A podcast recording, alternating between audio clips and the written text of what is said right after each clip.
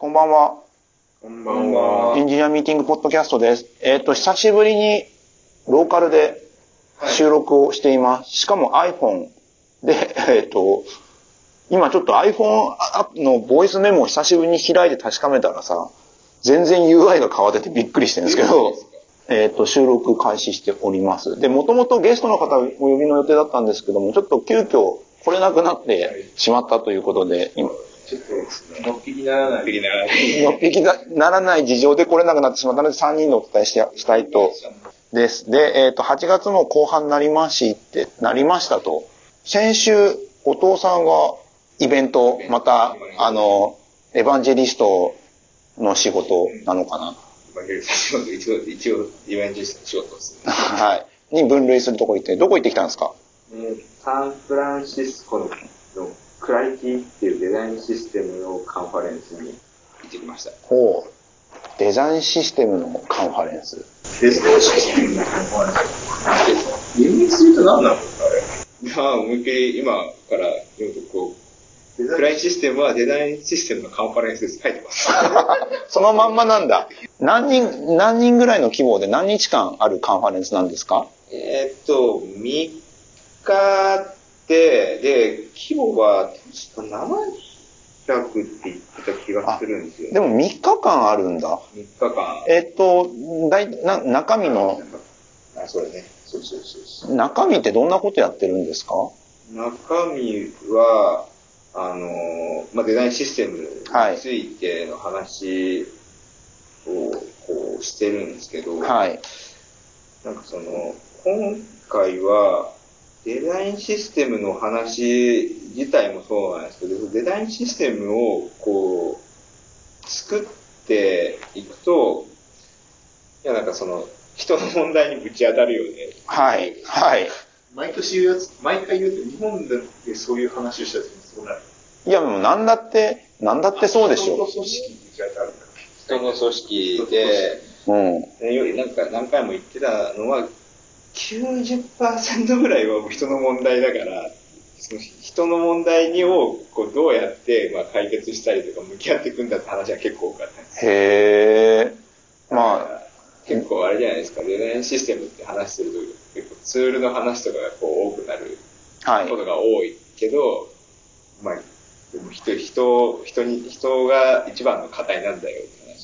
へえ。ちょっとあれだね。なんか結論に行っちゃうとそこに行きそうだけど、分解していくとどうなるんだ？デザインシステムとは何ですかっていう問いに一言で答えるとしたら何になるんです？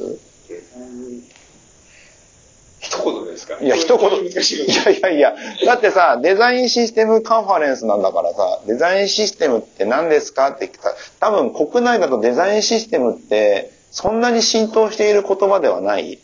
最近でも、あれですよね、え浸透じゃないですけど、バズワードみたいに一回ボンってこう盛り上がったと思っ2て、年に1回ぐらいありますよ。はい。なんかその時は、その、スタイルガイドっていうものの延長線上にデザインシステムがあるんじゃないのみたいなことが言われて入ってきたけど、いや、そういうことじゃないんだよっていうはい。感じのところ打ち返されたんだ。まあ、はもっと、その、スタイルガイドとかもそうだけど、デザインを、こう、俗人化させずに作る、仕組みの話をしようよっていう。確かによく考えたらデザインシステムって言ってるからさ、システム化してるからさ、はい。人の話じゃなくしてるのにさ、はい結果8、9割ぐらい人の問題だって言ってるでしょ。まあまあ、だから、それ、それが先なんでしょう。8割、9割ぐらいが人の問題だから、それをどうにかシステムとして俗人化をなくすためのことを考えるっていうのがデザインシステムってことでいいの？そうあの、ざっくりと人のもん、人の問題が90%だったら、基本的にはそれを解決されるためのものなはずでしょ？デザインシステム。そうね。そうですね。だから人を取り扱うものだ。はいはい。どういう問題があるんですか？人の問題って。デザインにまつわる問題って改めて。デザイン、うんまあでもデザインにまつわる問題って、え、結構、え、ないですか？いや、全然あるんですけども、いや、ちゃんと言語化するのはちょっと、せっかく、あの、行った後藤さんに聞くのがいいかなと思って。あの、すごい、一番身近なところだと、デザインがその、あるデザイナーの感覚でデザインされました。はい時に、はいそのじゃあえっ、と、同じブランディングの方向性向いてないそのデザイン作られたら、一応ブランディングがこう、揺らいだりとかするじゃないですか。はい。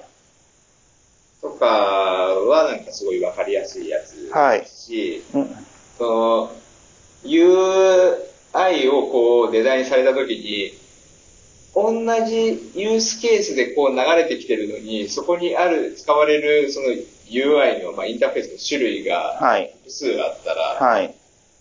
あれ、なんか、あれ、ここでこういうプレダウン使わなきゃいけないんだみたいな、はいはいそうはい。いう違いとかがあるのも、その、もしかして個人に依存してたらそういうことも起こるかもしれない。はい。はい。とか、あとは、なんかアメリカとかアクセシビリティとか、はいインクルーシブデザインとか、まあ言われるものとか、でも、まあ、まあ訴訟とかに発展するんでちょっと、はいあの、そうね。コンテクストがちょっとだいぶ違うことはあるんですけど、はい。自分が思う、その、障害を持った人への優しいデザインは、もしかしたら違うかもしれないじゃないですか。はい。で自分はそういうふうにこう見えてないものに対して、まあ、見えないものをその見えない人に対して見えないものっていうのはその自分が見えてないものをそのデザインをするっていうのも、やっはい。ぱその知識が共有されてないとはい。なんかそういったところのデザインがこうできないから、はい。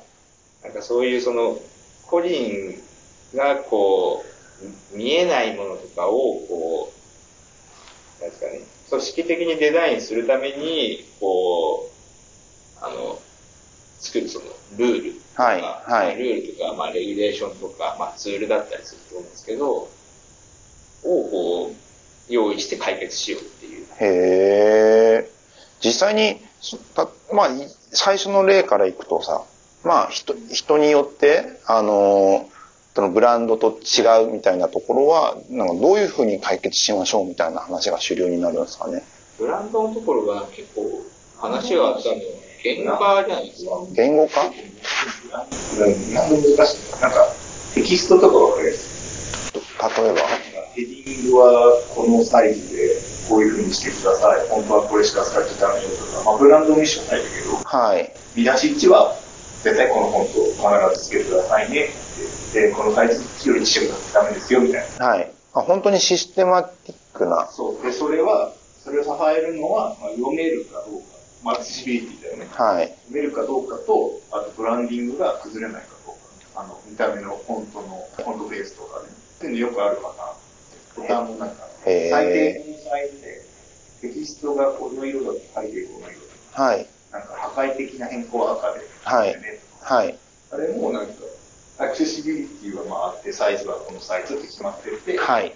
それとは別でちょっとしたこの角丸の感じが統一されなきゃランディングしダメだから、よくあるパターンじまあ、そうだね。ゃないうん。そういうやつ。いや、それはなんかすごいね、あのね、具体的だし、すごいわかるんですよ。具体的だからわかるんですけども、なんか包括的になんかもうちょっと解決策として、こういう風にやろうと、やろうとしてますよみたいな話が聞けたらね、いいんだけどねっていう感じではあるんですよ。結構ねいや、それ、そんなの見つけてるやつもいないんじゃないですか、まだ、包括的に。あのー、ああれなんですよね、その、なデザインシステムって何なのっていう字をこうしてるやつとかもあって、はいはい。でなんか一人あの、ミーナっていう、その、 Slack の、はいあのシニアエンジニアのはい。あの、その人は、あの、デザインシステムは、あの、なんか、いくつかのルールのセットみたいな、まあ言う人もいれば、もっとその、再利用可能なコンポーネントだっていう人がこういたりとか、はい。なんかその、システムって言ってると、その形が、その、何が適してるかは、あの、自分たちがこういる環境をそのエコシステムだと見直して、そのそのエコシステムをちゃんと見ないと、何が本当に必要なのか分かんないよって話をしてたんですよ。はい。だから、なんかその、銀の弾丸みたいなのはないよって今よくあるじゃないですか。はい。結構そういう話が結構多かったなと思って、で、自分とこはこういう事例でやったよみたいな話はまああるんですけど、はい。あれとかがいいですよ。エストニアのデザインシステム見たことある。ないですよね。急にエストニアっていう。国、国が、うんエストニアのその e エディテンシーってあるじゃないですか、はいデジタル国家はいデザインシステムがあって、そこ面白いのは、えっと、なんかね、ポスターとか、えっと、まあ、バナーとかが SNS に流れる。あれ、あれとか動画とかの、しその、ルール付けとかデザインシステムも入ってるんですよ。へえ。システムだけじゃなくて、はい。そういう動画も、こういうふうに動画作るとはいはいか、はい。動画の中で物動くじゃないですか。はい。その動かし方とかも全部決まってる。へえ。だから確かにユースケースによりけり我々はなんかデジタルプロダクトばっかり見てるからさ、どうしてもデザインシステムで UI みたいに思っちゃうじゃないはい。政府のデザインシステムってなるとそうなってくるんだな。まあなんかそういうとこの縛りがあると思考が、方向性が固まるからね。なんかその国が提供している情報になってくると、なんかそういうところで絞るとなんか、なんかメッセージ性出てきちゃうよね。あと、このツールにかけて、こう、この点数以上は、まあ一応こう、確保することみたいな、はいそういうのとかでも多分いいんだろうなとは思うんですけどね。あー、なんかこれは守ってる。これは守ってる、守何って点？みたいなやつがあって、それで80点以上だったら、デリバリーしていいよ。る、デリバリーしていいよみたいな、多分そういうアプローチもあるし、なんか逆に言うとその、マックスでその理想をこう捉えるようにするためになんかストレッチにしてるみたいなやつがあるかもしれないな。はい。でそれはね、自分のそ組織が何をこう目指したいかっていう、そのデザインのするためのシステムのデザインをしろっていう。はいはいはい。組織構造に寄り添うっすね。なんかみんなで並行して、なんか僕もデザイナーでもないし、もう素人なんでよくわかってないですけども、なんかデザイン、多分デザイナーの方が並列で、なんかやってるとそういう問題が起こるけども、なんか、場所によってはさ、なんかすごい、もう、あのーなんていうの、巨匠みたいな人がいてさ、巨匠にさ、これですって持ってったらさ、バカモンって壺投げられるとかさ、そういう感じの流れがあってさ、一人のさ、なんかもう窓口と言われるようなさ、デザイナーがいてさ、その裏になんかすげえいるんだけど、その、そのやってることは実はさ、壺割りみたいな感じのさ、やつがあってさ、それで、それでいいと思うよ。それっていうか、それのその、ツボ割りをしてるおじいさんの、ツボ割り判断がデザインシステムで、外に出る。そうだから、それだから俗人化は、そう、つぼ割りじいさんをどうにか俗人化をやめなければいけないっていう発想だから、多分つぼ割りじいさんっていうアンサーは多分ダメなんだよね。でも、つばりじいさんが、つぼ割りじいさんのが、このつぼ割りじいさんと、つぼ割りじいさん10人ぐらい用意できたら、それシステムになって解決できてるっていう。あ、まあそうだよ。でもつぼ割りじいさん10で人、きてないんだけど、じいさん同士で、これは悪いよね、うん悪いっていうやつが、10人変列化したら、システム化されるんじゃない？まあだからでも、でもさ、つぼ割りじいさん10人はいいるシステムはなないでしょ。多分、多分統計、割りじいさんは、多分だ、ダメだって言って割っちゃうと、いやいや次のっていうのは多分できないわけよ。だって割っちゃったんだもん。俺はいいと思うよって言っても割っちゃったもんってなるもん。スカイライン GTR っていうはい車あるじゃないですか。はい。あれを作る、あのエンジンを作れる人は本当の職人が何人かしかいないんですよ。おうエンジンにサイン書いてるんですよ。おーそれが何人かいるんですよ。はい。そのエンジンおじさんシステムっていうシステムで、はいスカイライン GTR は 育てられてるから。だから本当に少人数なのかね、それで言うとね。思ったよね、その、その、つばりじいさんが、あの、あるスパンで育てられる、そのカリキュラムを持ってるんだったら、まあ、それをシステムって見なしていいんじゃないかな。ああ、そうだね。なんかもう俺の背中を見て育ってみたいな感じのやつだとさすがにちょっとって話だよね。まあ確かにね。確かにそれはあるかもしはいそれは別にシステムの形は、はいその別にエンタープライズ向けだけじゃないれない。から、だから、はい実行じゃなく、その成長の過程がシステム化されてるってことでしょ？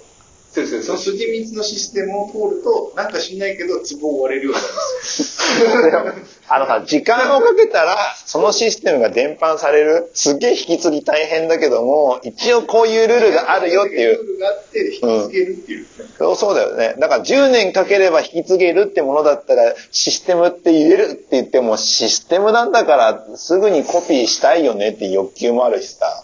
でだからそれはだんだんなんかそのあれなんじゃないその、そのディープラーニングなのか何かによって、だんだんできるやつとできないやつとかがこう、増えたり減ったりしていくんじゃないい板前のデザインシステムとかそう、つぼ割りもさ、つぼ割りじいさんもさ、つぼ割りをさ、めちゃめちゃ学習させたらさ、結構いいとこまでいけるかもしれないじゃん。まあね。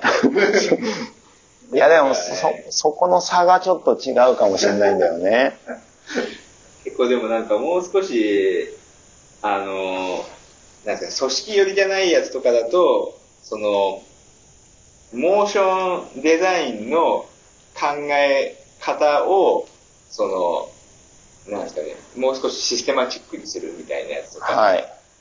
があったりとかしてて、なんか要はその、形容詞で、ななんですかね、形容詞で、こう、形容詞で？形容詞で、その、パラメータ、モーションのパラメータを表現していく、みたいなやつがあったんですよ。はい要はなんかその、なんですかね、まあ、落ち着いてる感じを出すアニメーションだったら、その、例えば、その、イージングは何を教出するのかっていうのを、はいそれを今日ちょうどやってたわ、別件で。え？なんかそのデザインシステムの中のモーションのやつを、はい。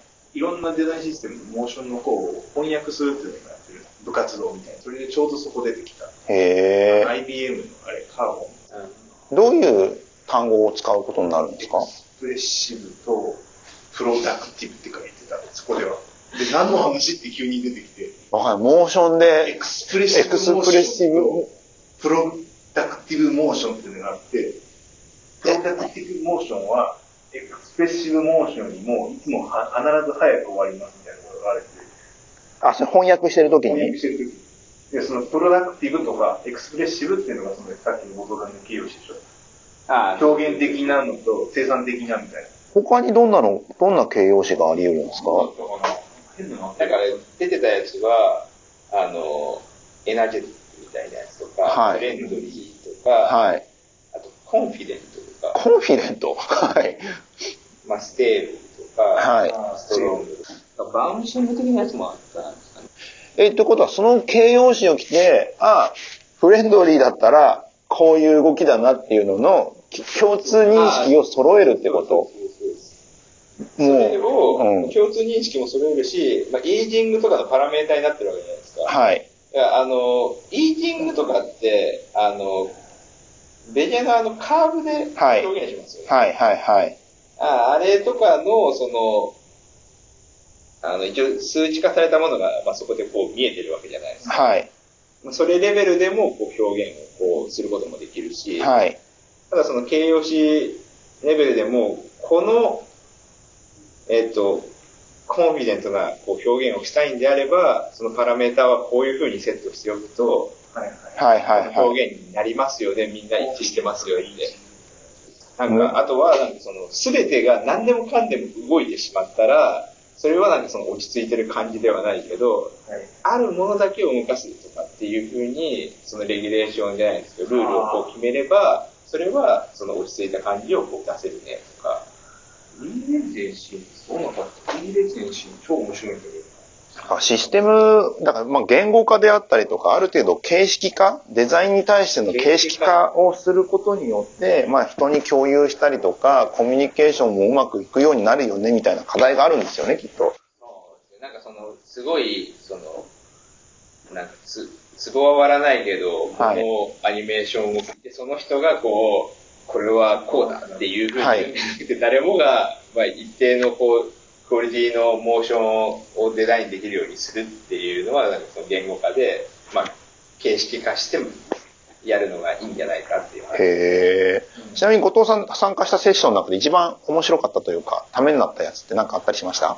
一番は、あ、一番でも、あおもし面白かったっていう意味だと、あセッションって基本的にこう、兆候型だったんですよ。はい。で一個だけ、あの、人と、あ、コークリエイトの話があって、はい。協業ですよね。はい。ものをこう作るときに協業しましょうって話があって、はい。で、まあ、意見をこう共有するのって大事だね。はい。話するけど、まあ、そういう話すると、大体みんな、いや、意見を言った方がいいんですねってなります。はい。でも、そうすると、なんかのブレストのこうミーティングしてても、ああの、声が大きい人の意見が重要な意見のようになってしまう流れって存在しますよね。はい。で、なんか割とその知識があるような人が、バーって話してる時間が結構ほとんどだったりとかして、はい。なんかその、まあその人が最高のアイデアくれればいいけど、まあそうじゃない人が多い。はい。でも、いろんな人の意見が混ざり合うのがまあ一番クリエイティブにこうなるから、はい。こうそれをするためには意見をこうたくさん言っちゃう人がたくさん喋るってことは人を黙らせてしまってるからそれをしないようにするワークを会場みんなでやったんですよ。はい。で、なんかその、できる限りその人にその自分が話してる内容の一番大事なとことかをわざと空白にして相手に喋らせるあとあ。か、はい。えー、めんどくさそう。いや、まあまあ、そうです。佐々木さんが喋ってる時に、大事なあの単語なんだっけみたいなことをこう言うだけでもう全然、あの、わけわかんないことを言ってきて、それがその自分の考えもしながらコンビネーションになったりとかするわけじゃああ。そういうやつか。そうそうそう例えば名詞とか動詞とか、伝言ゲームみたいな感じか。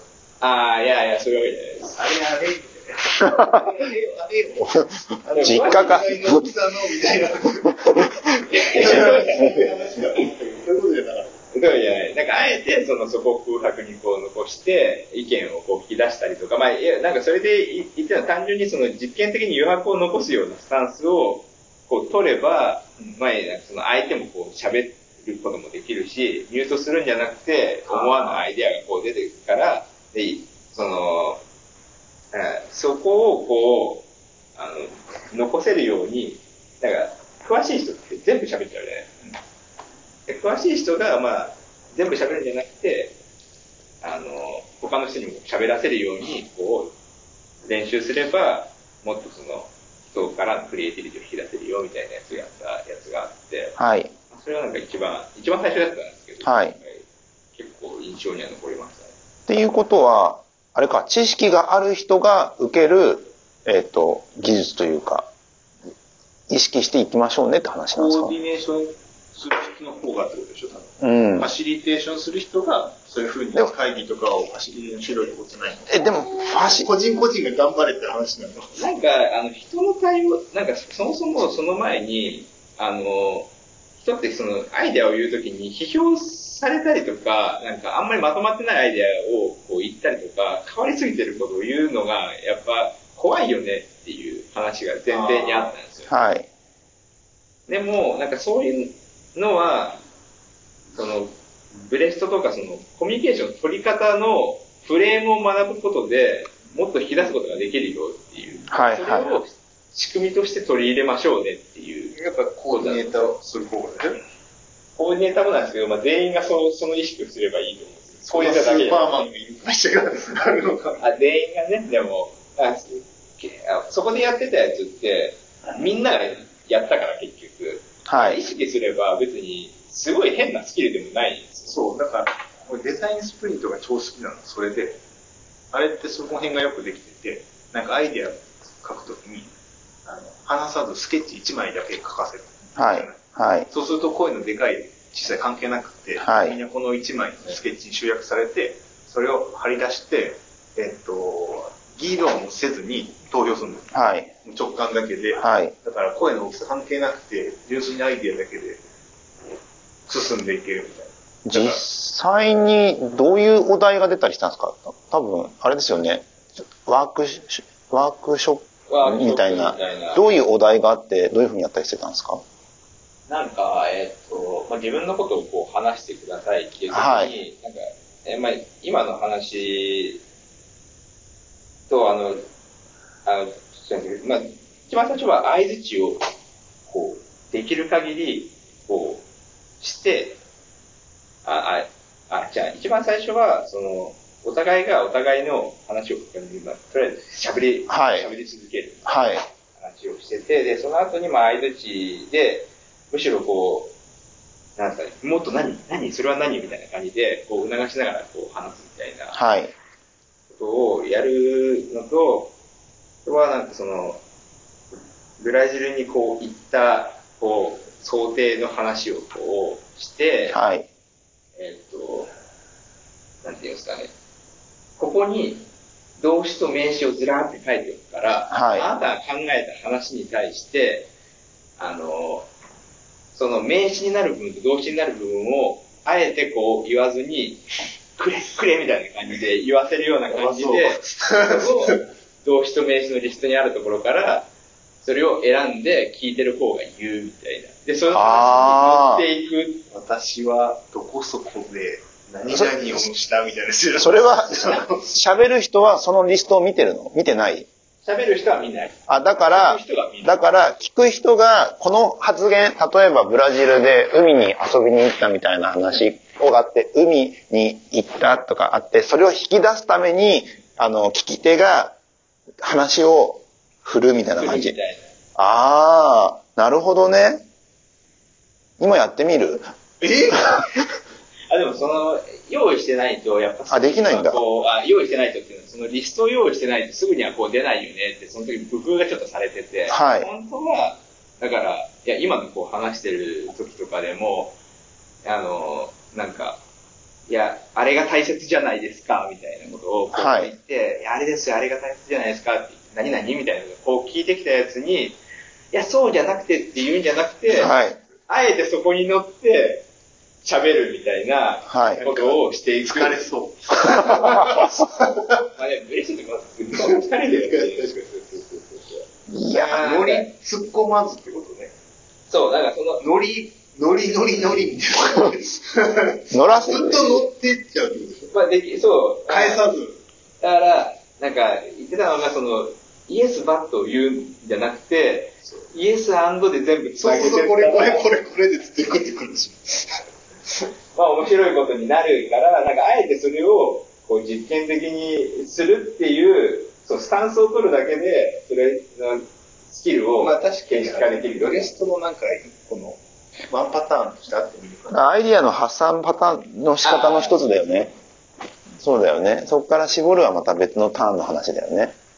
へえ、そういうのやってるんだ。てかすごいなんかしデザインシステムって言ってるけども結構なんて言うんだろう、アナログなことと言ったらあれですけども、結構根本的なところからいろいろとセミナーがあったりする感じなんですね。そう、まあだから結局人の、人のことが90%だからってこう言ってるから、いや多分そこないでしょうね。へえ世の中のデザイン思考とかああいうの結局そこら辺じゃないすげえアナログな話をしてる。なんか、ハイテクなこと何もない。デザインエンジニアリングっていう言葉の中で動いてたとしても、めっちゃアナログなことやってたりするから。これから、でもデザインの課題ってあんま変わってなさそうな気がするけども、でもこれから出てくる必要とされるデザイナーの能力ってな、なんか、ちょっと変わってくる気がしてて。変わってくる、なんか、その、なんかデザイン、なんかの本で読んでたのは、デザイナーがそもそも求められたものが、やっぱその時代によって変わりましたよね、みたいな。はいそもそもデザイナーってどこのタイミングで重要になってきたかって言いますと、みたいなので、産業革命で、なんか、一つのパターンで、たくさん作って、はいそれをなるべくたくさんの人に使わせるみたいな。はい。だからなんかそうがなんか最初やって、そのいいデザインっていうのはなんかコストも安いし、なんか壊れにくかったりとか、使いやすかったりして、儲かるはい。とこだったのが、はいそういう大量生産、大量消費でもなくなってきてるよねみたいなところから、なんかもうちょっと変わりつつある、なんかクラフトに近くなってみたいなのがなんかどっかで言ってる気がする。へだから、なんだろう。なんか、あの、UI って大量生産実はしてないじゃん。はい。コピーはされてるけど、1個しか作ってない。つ、ツボみたいな感い。UI? じ。UI っていうかデジタルプロダクト実は、はい。たくさん繰り返されて作られるものじゃなくて、はい。なんか1個のワンオフのものを作ってるじゃないですね。だから1個 YouTube 作ったら、はい1個じゃない。はい。なんか YouTube のなんかをたくさん、なんか並列に動かさない。意味ちょっとわかるかな。YouTube かな。あ、みんなのデバイスにはみんなの YouTube があるけど、YouTube っていうプロダクトとしては実は1個のコードで成りはい1個のものじゃない。はいだからあれってすごいその壺とか着物とか、そういうのに近いぞっていうの話をしてる。近いんだ、それ逆に。逆になんか近いらしい。なんか、そへーれなんか昔のデザインっていうのはなんか、たくさんのなんかものを作る、なんか、分散され、なんだ、あなたのこれと俺のこれは違うみたいはい。な。今のなんか YouTube とかデジタルプロダクトってみんな同じツボを使ってる感覚に近い。最初、さ最初の頃は生産技術がなかったから、えっ、と、陶器でコップを作るにしても、一つ一つ回してろくろ回して作っていそれて、になんか今のデジタルプロダクトが大体近いよねって話をどっかで言ってた。それが生産が大量生産できるようになって、で、その後に、そのデジタル化されたから、一つのプロダクトがそのままコピーされて、全くみんなに、まあちょっとアウトプットのプラットフォームによっては表示の仕方変わるかもしれないけど。大体同じデザインだよねってなってて、超、なんか、車って大体みんな同じ車乗ったりする数パターンでプロダクトしかないじゃん。はい。でもデジタルホームページって死ぬほどあるじホームページはあるよね。ゃん。それってそういうことみたいな。まあ、なんかね、や、ややこしいのが YouTube は一つだけども、なんかホームページは大量にあるとか、なんかそうそう、デ、ジタルプロダクトって基本的に1個で1個のものをみんなが見てて、はい。あえて、その、同じホームページをいくつも持ってないよねみたいな感じがして。だからクラフトみたいな感覚にどんどん近づいていって、みんなワンオフでデザイナーは実際作ってるもの一個のものを作ったら、その、それ以上は作らなくていいからってことなんですか？だからなんていうのかなんか一個のな、ものを、車を1個作ったら、それって、車を1個デザインしたら、それをたくさんコピーして、なんか、たくさんのインスタンスで動くじゃん。はい。でもなんかデジタルプロダクトってインスタンスが動いてるようで、実は1個みたいな。自分でここで変えたら全部変わる。はい。あれってその1個のものをクラフトしてる方のが近いっていう感じ。うーっていうこん。とは、なんか、だからなんかもう少し、もう一回戻り、戻っていくみたいな。クラフトっぽい手工業、手工業的な、なんか選択肢がすごい広がっちゃってるから、なんか俺の考えた最強のホームページがいっぱいあるみたいなさ。なんかあれですよね、なんか PDCA をこう回すのって、その同じものをいくつも作らなきゃいけないとか、同じことをこう何回も正確にやらなきゃいけないときに PDCA 回すじゃないですか。うん、その、回さなくても、ただコピーされていくからクラフトに近いっていうことなんですかね。そうなんかもっと言うと、YouTube とかっていうか、Netflix がかなり良くて、あれってみんながみんなワンオフで Netflix 違うパターン見てたりするよね。うん。あの、それぞれにパーソナライズ化されてるから、うん。なんかああいうものになっていくっぽいぞみたいなこと言われて。うーん。なんか、自分用のを自分、それぞれ用にデザインしなきゃいけなくて、昔はだからマス、なんだろう、誰でもないさんに作るんだけど、今これからは、実はデザインプログって一人一人一個のものになっていくみたいなもんだから、なんかもう少し違う感覚でデザインしていかないとやばいぞ。ややこしい。えっ、とね、わかった。わかった。わかった。えっ、とね、昔は、その一つ一つ手で作ったじゃないですか。陶器を作ってて、なのが、まず大量生産ができるようになって、一つの機械で大量に同じ形のやつができるようになりました。で、デジタルが発達して、まあ一つのプロダクト、YouTube だったりとか、まあなんかどっかのブログサービス作ったら、それが一つによってみんなの手に渡っていました。で、今状況としては、あの、もうみんなスマホ持ち出し、持ってて、で、かつ多様化したりしているので、人の状況によって、プロダクトっていうのは表現を変えなきゃいけない状況になっていますと。で、ネットフリックスとかっていうのは、一つの、あの、まあ、レコメンドシステムとかで、あの、誰の、見、見見る人によって表現の仕方を変える。もう僕とかめっちゃ今子供の動画ばっか出てくるからね、今ネットフリックス。極端に言っちゃえば。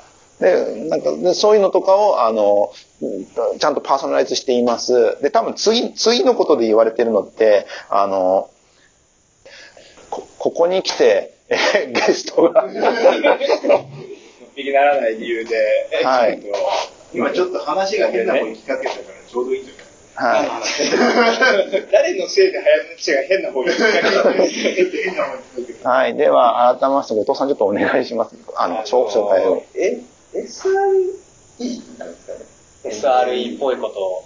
SRP っぽいことやってる岩永健氏です。はい。かけるさん、はじめまして。はじめまして。はい。よろしくお願いします。久しぶりのゲストですよ、これ。そうなんですよ。はいこれあれ、あれですよね。あの、第2回が始まってから初めてですよね。第2回っていうか、第2シーズンが。あの、そうですね。オンライン収あも、まあ、もともと Discord で、あの、喋ってるのを収録するのを去年の秋ぐらいからやってたんですけど、そう、それ以来ですね、本当に。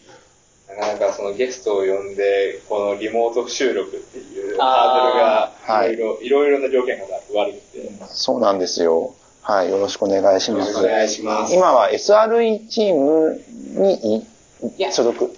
僕はもともと、あの、インフラ組織みたいなところにいたんですけど、はいあの、今のアメーバブログとかやってる部署ごとこう移動して、はい。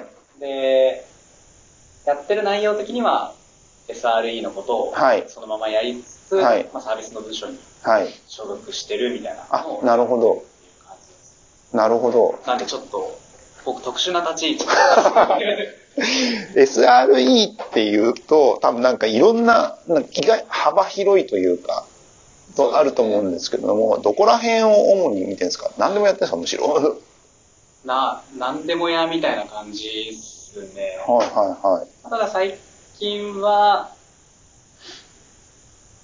最近は昔、今まで、あの、アメブロ周辺のアメーバの古い長い歴史の、はいなんかオンプレにあったシステムをはいきれいにしていく全体設計をやはいって、まあ実際に実装して、はい。ってやつとか、あの、アメーバ周辺のサービスの CDN 化をはい。いろんなドメインで試してはい。歩き回るみたいな。今回、なので、今回僕直接来たんで、お題はなんか CDN とフェスの話っていう二つだけ聞かされて、鉄道もめかもしれないです。なんですけど、結構 CDN についていろいろと発表されてたりとかされてるんです。あーたまに呼んでいただいて、はい。去年山、パストリーの山小屋ってなんかイベントがあって、はい。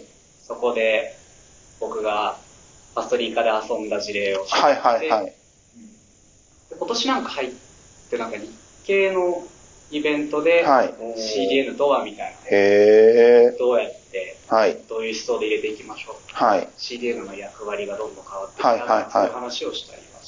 そうっすよね。だって CDN って多分昔の知識で止まってる人と全然今って違うじゃないですか。全然違いますね。じゃないです3。段階ぐらいですか3段階？最初の本当にコンテンツ画像を送るやつと、はい。あの、ワードプレス全盛期のワードプレスキャッシュ化のやつと、はい。で、今のその動的アプリケーションの話になってきてないはい。なんかそんな感じしない？あれ、ど俺だけ？なんかみんなさ、ワードプレスがさ、あの、なんか普通の、あの、どっかで動かすと遅いから、はいみんな一回キャッシュして、みんな。いやステップになかった。その1個目と2個目の差が分からなくて今。1個目と2 2個目。個目ってなんか普通に画像を配信するだけみたいな話じゃなかった。あ、まあ単純にそうだよね。はい。あ、画像のは、画像リソースの話があって、それが一番最初じゃん。で、その次に、あのコンテンツ、プロダクト。PHP を HTML 化して、PHP 動かさずに動かしましょうや、みたいなのの、あ、はいはいはい。走りみたいな。HTML をキャッシュに載せるってこと？で、今は？今はだから何でもキャッシュなんかいけちゃいますみたいな。はい。実際に今だと、どういうコンテンツ、やつだったらもう CDN に載せましょうよ、みたいな話になったりするもんなんですかね？だってユーザーエージェントも判別できるから。えまあそうだね。クッキーとかも入れちゃう。もう何でもよ載せようぜってノリなのか。やろうと思えば何でもできる気がしてて、はい。最近はその、認証済みコンテンツのキャッシュの検証みたいなのをはい。今ちょうどやってて、はい。あの、バックエンドの発信をしようとしてて、はい。その時に CDN 前提で API も作りたいなと思って、はいで、まあ、クライアントの、クライアント側でその一時的なトークン発行して、はいそれをエッジ側で回答して、はいこのクライアントは信頼できる、信頼できないをこう、はいはいはい判はい。別して、はい。あのキャッシュコンテンツ返すみたいな一応動いてはいるんで、はい。割となんかやろうと思えば、何でもできるが、何でもやりすぎてもな、みたいな。その境目はちょっと悩むところはいっぱいあります。設定失敗するとセキュリティ的な問題もある場所でもあるじゃないですかあ。そうですね。だから結構問題になったというか、いろいろとなんかノウハウは結構世の中上がっ上がってるか失敗例とか曲がったりしてますもんね。確かうんに。3年前ぐらい？に。うん。あの、失敗ブログみたいなの上がってましたね。ですよね。大体他人の情報が見れちゃう系ってキャッシュ系じゃないですか。まあそうですね。そうですねしまいますみたいな。そうっすよね。い怖いですよね。今、い今。でも認証系も大体解決できるってことは、よくは、よくまあ CDN 絶対載せなきゃだって動画があるじゃないですか。うん動画ももうそういうのとか普通に解決できてるもんなんですか？動画はでも、あれじゃないですか、なんか、その認証系の場合と、うんそもそもなんか動画自体に DRM かけてる場合はいが、はいはい。こうあって、はいやっぱり DRM とか、なんかその、の方が、あの、最終的にそのコンテンツ自体がどっかにこう、出てしまっても、まあ、はい守れるから、はいそこで一石二鳥だよね、みたいな。ありますよね。はいはいはい。そ、そこは細かく認証とかやんなくてもいいから、まあ、ちょっと暗号化されてるやつが、そうですね。なんか、一応その動画に限らないですけど、はいリアルに話するとき、コンテンツ方の話するじゃないですか。はいセキュリティのレベルをこうこうこう考えていくと、はい認証した後で見えるコンテンツよりも、やっぱその DRM で毎回そのコンテンツを見るときに、この人は見ていいかどうか、守られてる方が、うんコンテンツ単位の保護と、その、まあ、場所単位、サイト単位の保護だと、やっぱコンテンツ単位とか強いから、はい。なんかそこの差がなんかある気がします。へえ、なるほど。そうなってく、だから、あれか、基本的には、動画はそ DRM の方があるからよく、まあ一旦優先度的にはあれで、で、僕も完全に CDN の知識素人なんで、あの、あもう手探り感で 喋ってるんですけれども、今だと、えっ、と、まあ何でも、何でも載せてる、これは載せた方がいいよねとか、なんかあったりするんですかね？うん最初にサービスをこう考える、CDN どうしようかってなった時に、だってこれはまず載せとけ。画像、画像とかリソースとかは普通に当たり前のように載せるじゃないですか。ある程度アクセスがあるんだったらば。いや、その、だからユーザーが2人いて、うん両方とも同じものを見ていいんだってますよみたいあー、そういうこと？え、ち、なちその感覚値的にはそうやってなんとなく、これは、まあ、キャッシュじゃないけど、サーバーサイドレンダリングするべきか、じゃないかみたいなところは、その、A さん、B さんがいて、同じものを見てるんだったら、はい。毎回ノード動かさなくてもいいからキャッシュでいいじゃんって感じ。はいはいはい。感覚。今、CDN を使っていきたいってなった時に、どういう選択肢があるんですか？あの僕が CDN 入れたいってなるときに、なんか一番、あの、CDN ベンダーいっぱいあると思うんですけど、はい選定として重要視してるのは、なんかデプロイしやすさみたいなのを一番はい。大事に考えてて、はい。あの、細かい設定ってやろうと思えば、大体どの CDN ベンダーでもできるんですけど、はいなんか、ただそのデプロイ方法が結構、ものによって、なんかこう、ポチポチしないといけないとか、はいはいはなんかいろんなこう、まあ、クラウドフロントでやるんだったらクラウドフロントと、あの、ラムダエッジ使って、はいなんか合わせ技でこう、あの、出し分けをしないといけないとか、っていうなんか、何個かの制約があるんですけど、はい。でそれが比較的楽なのが、まあ、パストリーか、プロダクションではあんまり使わないと思うんだが、クラウドフレアはい。クラウドフレアワーカーも好きだな。はいはいはいはい。そのデプロイ、いかにデプロイして、いかに失敗して、はい。みたいなのを繰り返せる CDN ベンダーをこう、割と。選びがちだな。実際にそのデプロイをし仕込む時っていうのは、なんだ、なんか具体的にどういう、どういう手順でやっていくことになるんですかね？なんあ要は、なんかデプロイする時って、まあ、普通に、まあ、なんていうんだろう、コンテンツというか、アップというか、まあ、デプロイしました。CDN、キャッシュ残ってるから、それを消しましょうみたいな感じのが多分一番シンプルなやつだと思うんですけども、実は今の話だと、なんだ、えっ、と、ベンダーによって若干なんか、お作法が違うとか、そういう感じなのかなって聞聞いてて思ったんですけども。アプリケーションのリリースの時の、例えば今の話だと、はい。あのアプリケーションリリースした時に、シリーズ上に載ってるキャッシュをこういかにパージするかみたいな話だと思うんですけど、はい。それ自体はあんまりベンダーによって変わりがないというか、はい。はい。はい。キャッシュパージのはい。叩けば OK みたいな感じなんですけど、はい。あの、オリジンはいアプリケーションが、はいあの、何かを返すっていうとは別に、はいあの CDN で、上で例えば、まあこのパスに来たら、こはいういうキャッシュを持ちます。はいこのパスに来たら、A というオリジン。はいはいはいははい CDN 上にこうの、に、なんていうんですか、CDN 上だけで完結してるはい。設定をこうデプロイするときに、ああの割とやりにくい箇所が。あ、はいはいはいはい。そんなに作法が出るんですね、そこに。なんか、 Fastly とかだと、まあ、なんかみんなよく知ってる VCL で書はいて、はいまあ、みんなでコードレビューして、はい。で、 Terraform でアップロードみたいな。はいはいはい。して、はい。で、まあ、 CloudFront でも、あの、 Lambda Edge で、その、 Lambda でこう、はい。動くスクリプトみんなでこうレビューして、はい。どうのこうのっていうのもできるんですけど、はい。まあパストリーの VCL だと、この VCL を、あの、カスタム VCL、その全ての挙動をこう一個にこうかける、はい。フルフルでかけるやつがあるんですけど、はい。あの、その1個のファイル、まあ1個のファイルじゃなくてもいいんですけど、はい。大きいファイルをこう見て、あの、挙動がこう、想像しやすくて、はい。もしやすいみたいな感じはい。になってるんで、今んとこ、あの、専用の CDN 職人じゃなくても、なんとなくわかりやすいっていう点で言うと、はいはいへえ。なんか、ど、ど、どういう作品を作るんでしょうね？専用の。とか見たことあるけど、わけわからない。き気泡がでしょ？気基本泡もそうだし、何書いてるかほとんどなんかちゃんと、一個一個はな、あなんて言えばいいんだろう。初めてレイルズ見た時に気持ちになった。何書いてるか全然わからない。慣れ慣れてくれば大丈夫。慣れてくれば大丈夫だと思うんだけど、あれ初めて初見で見たら、あ、あっつってなる。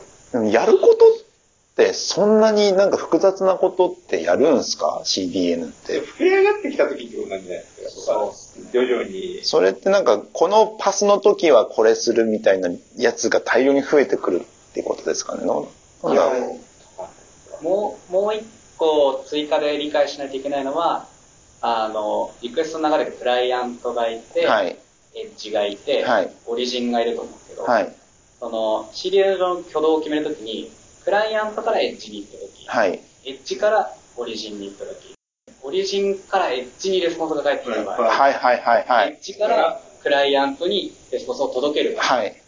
で今言っただけでもざっくり4つぐらいのあのフェーズがあって、その時々で触れるリソースが違ったりするあでなんで、ここではいじれるけど、ここではいじれないみたいな、そのちゃんと挙動を理解しようとすると、どんどんなんか、はい細分化されていって、あ。はい。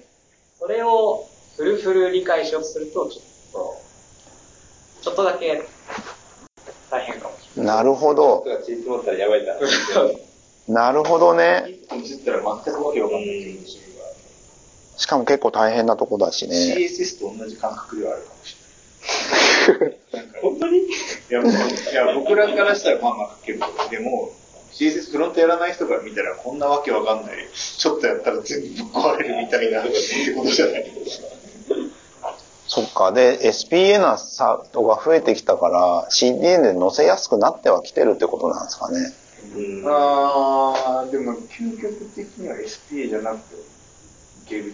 まあ、キャッシュがどうこうとか、その認証とか気をつければ、基本的には載せることができる。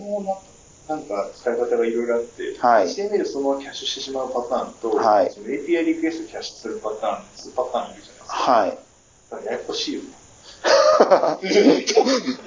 それで、あの、SRE として、まあ、普通に設定とかしてるじゃないですか。で、結構、なんて言うんだろうな。もう、あ API だったら、まあ、アプリケーションの仕様をある程度把握しながらやらなきゃいけないところもあるとは思うんですけども、そういうとこって、ちゃんと、どういうふうにコミュニケーション取りながらやってるんですかね？今回例えば、やった時は、うん。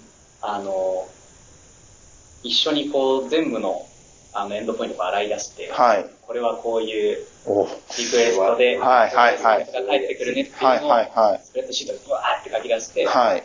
こうみんなで指差し書くんですよ。これはこう、はいはいこれはこういう設計にしようとか。で、これとこのリソースは、まあ分断して、パージのタイミングがこうしようか、みたいなのをこう一個ずつこう、一緒に話していって、で、まあ大枠方針決めて、実際にやってみて、これはダメだったとか、はいはいはいはこれはいこうしてみようみたいなのを進めてる感じ。なんで、一回全部舐めて確認するっていうタイミングが必すような気がします。エンドポイント一つ一つに対して、これはこうしていこうっていうのがいろいろあると思うんですけども、なんかどういう変数とか、どういう設定をしようとかいう候補があったりするんですかね。例えば TTL とかなんか、まあわかんない、キャッシュの、あの、時間、保持期間期間とかもあれば、どういうふうに消すかとかの削除のパージの戦略もあるかもしれないし、なんかどういうことをい考慮しながらやっていく感じになるんですかね。それで言うと全然難しいことはやってなくて、うんまずはキャッシュできるできな、はいい、はい、はい。どれぐらいキャッシュしていいか、はい、あとはその、キャッシュコンテンツをこう、まとめる、はいあの、タロゲートキーみたいなやつがあって、はい、なんか、1個のリソースが変わった時に、はいこれとこれを一緒にパージしたいってなったはい、はい、はい。そのサロゲートキーを指定してパージすると、はい、それに紐づくコンテンツがいっぱい一気にパージできるはいはいはいはいはい。で、それのサロゲートキーは、これとこれとこれを設定しよう。それをスプレッドシートにまとめて上から順番にやっていく感じになるんだ。なるほどだっ。て逆にうっかり別のやつから消されるかもしれないけど。逆に、逆にポそうそうね。だからポストとかデリートも見て、この時はこのさ、さキーを消そうみたいな感じの話もしながら一つ詰めていくっていう感じですもんね。いやーそれテストする時とかっていうのはまあ普通にかませてテストして、いいよね、悪いよね、あの、うまくいったね、いかないよね、みたいなことを一つずつやっていくっていう。一応テストコードは書いてて、はい。あの、こういう、こういうサロゲートキーが返ってきて、はい。これぐらいの PTL があるべきで、ぐらいかな。あと、はいキャッシュはこの単位で分かれてるべきで、はい。例えばユーザーエージェントと SPC でちゃんとキャッシュが分かれてますよね、はいいうような、その CDN 上の挙動だけは一応テスト書いてて、はいはいはい更新の時だけちょっとどうしようかなって今もなるほど。ちゃんとパージされましたよねっていうテスト。はいはい。それで CDN が提供しているサービスの中でテストが提供されてるんですか？あいえ、そんなことはなくて、はい。自分たちで、まあなんか、自分たちでテストコードを、はい。あの、JS で書いて、はいはい。CI で、あの、パストリーのコードをアプライする前に、はい。一回テストコードを動かして、はい。あの、綺麗に動いてから本番に適用できますね、みたいな。はいはいはいはい。一応自分で、自分たちでこうしてみようかっていうのを考えて作ってる。へえ。それがどういはして要はリクエストを送って返すっていう、まあ、もうなんかなんだろうな。別にフレームワークに乗っからないで、普通にリリクエスト返すテストコードが書いてあるって感じなんですよね。そうですね。で、で Fastly はちなみにステージみたいなのってあるんですか？それはステージがなくて、はいだから自分でステージ用の Fastly 契約するっていう感じじゃない？さあ今、あんまり綺麗にできてなくて、はいテストは全部ステージングのドメインに向いてて、はいはいはい。で、ステージングと本番の Fastly の config は一応共通ではい。出てて、はい。で、一応ステージングから返すレスポンスも本番から返すレスポンスも同じですよねっていう前提のもと、はいはいはいはい。あの、なるほどねステージングで必ず全部のテストを突破してから、あの、マスターマージして本番にデプロイしていっていうようにしている。なるほど。で、本番のドメインに対すうるん事前テストみたいなのは実はできてなくて、ああ。本当は、あれですよね、本番に出して、で、こちらからテスト回して、今度は本番の挙動が正しいよねを確認したら、あの、リリースをなんか100%にするとか、あなんかそういうの方が、ほんかっこいいけどね。かっこいい。CDN だから。それ CDN のエッジごとにそれをやってくれなきゃいけないわけでしょ？やばくないみたいな。でも、でもなんか CDN がどんどん進化してるんだったら。運用としては、なんかそっちの方が嬉しいよねとか、別に、最悪ドメインは違ってもいいわけかもしれないからね。どう、なんかすごいなんか脳の中ですごいなんか、こう、まあ、C、CDN だからさ、いろんなとこに、あ、あ、まあ、あれいる、いるいるね。なんかここからデプロイしてその分岐コードがこうみたいなのを想像してて、世界中に散っていくの。壮大な、そうだよ。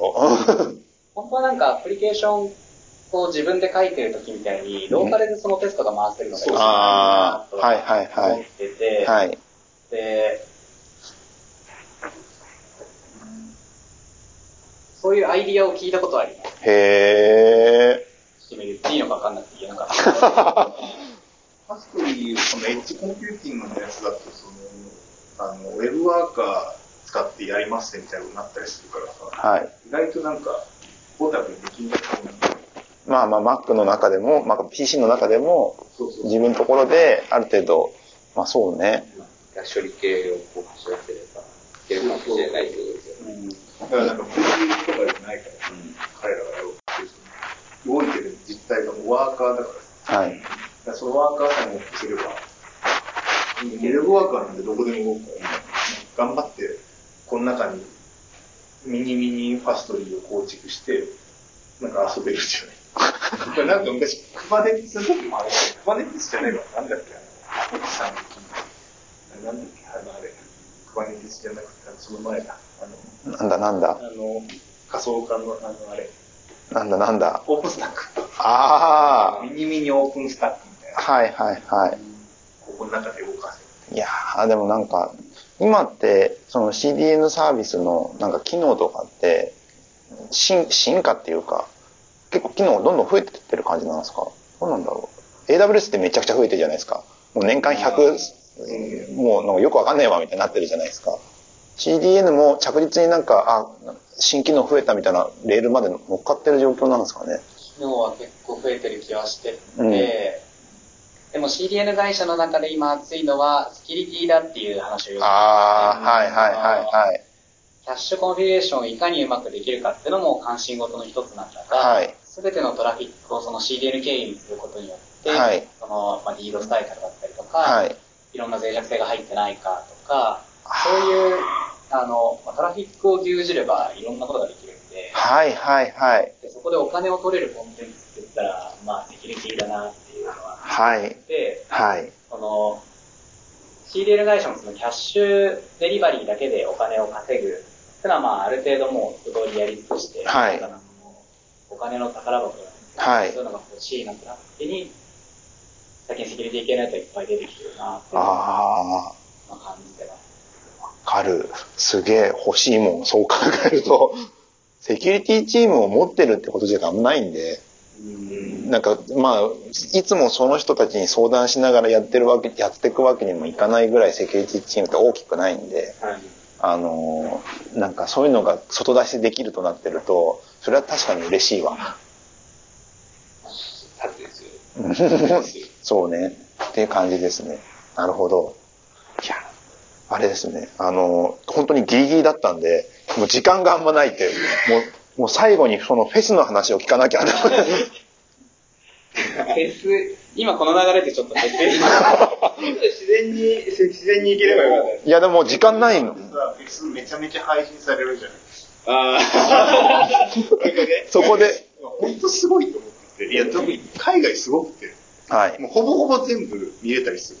ずーっとやってるから。はいはいはいはい。なんかもうどんだけのトラフィックが世の中にこれ流れてるんだろうと。国内もさ、普通にサマソニとか流れてるもんね。あれ YouTube とか。本当に 5G とかなったらどうなっちゃうんだろう。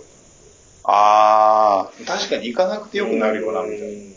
そうですね。だってね、別に、こう、歩いて帰ってる時ですら、こう見れる。見れるから、逆に逆もしっかりで、あんな山奥とかフジロックとか 5G, 5G で送れて綺麗なの送れるわけでしょ、世界中に。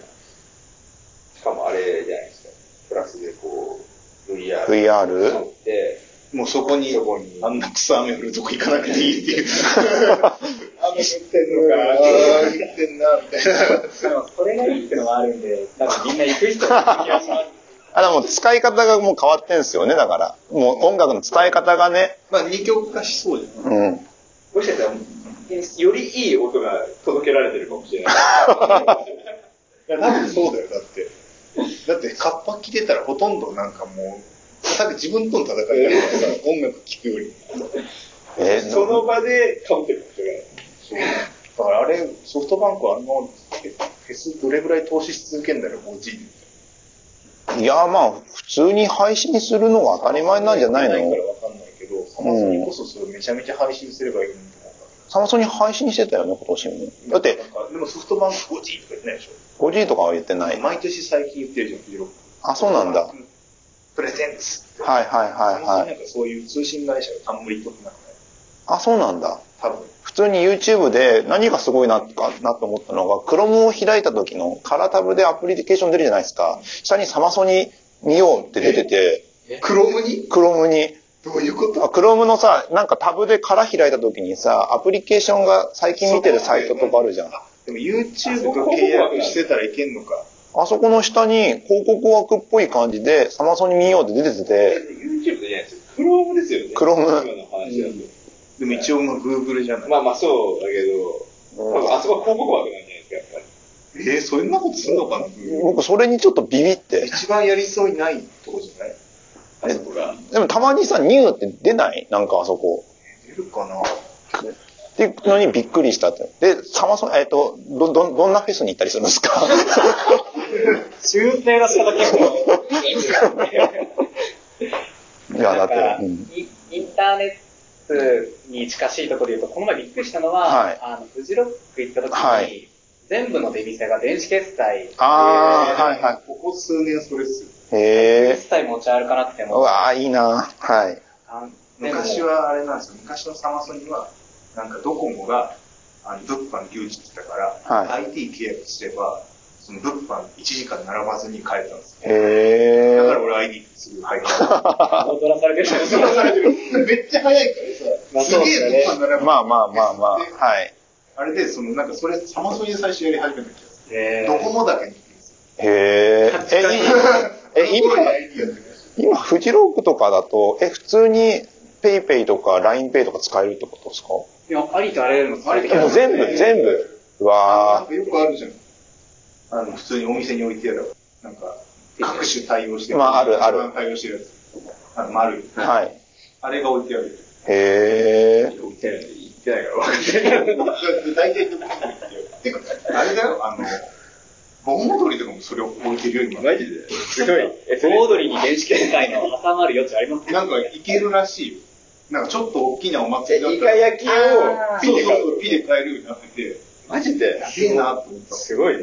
いや、もう楽でいいっすよ、そういうのが。考えたらさ、ライブハウスもだって今、電子決済ほぼいけるでしうん。いや、だいぶ、が楽になってるんですよね。だいぶ増えましたよ、それで言うと、世の中。うん。ょ。でもなんか結局なんか、もう、フェス行くとこういうの持ちたくないから、携帯を。スうん。ーパー銭湯にあるさ、こういうやつでさ、最後に落としても。う音でこういうやつ、こういうやつだけだから、あの、はなんか、腕時計というか、リストバンどドっ、かも全部あれでいけるやつあるじゃん。あの、そうだね。リあれ最高じゃない？か。風呂のリストバンド方式で、フェスで入って、だってつけるもんね、絶対。な何がダメか教えてあげましょう。はいはいまあこれ、タッチ ID は、はい濡れたら全く反応しないです。あー、はい。大体雨降ってるから、はい全く反応しなくなる。なんかフジロック絶対雨降ってるっていういや、絶対雨降るもん。時期がね、時期がね、そうなんだ。今年からかわかんないですけど、入場フジロックが IC チップでこおー、来てる来てる、3年ぐらいそれだよ。来てる。へなんか昔はなんかビニールの中に入ってるやつだったけど、今はなんかこういうチップになってー、へー。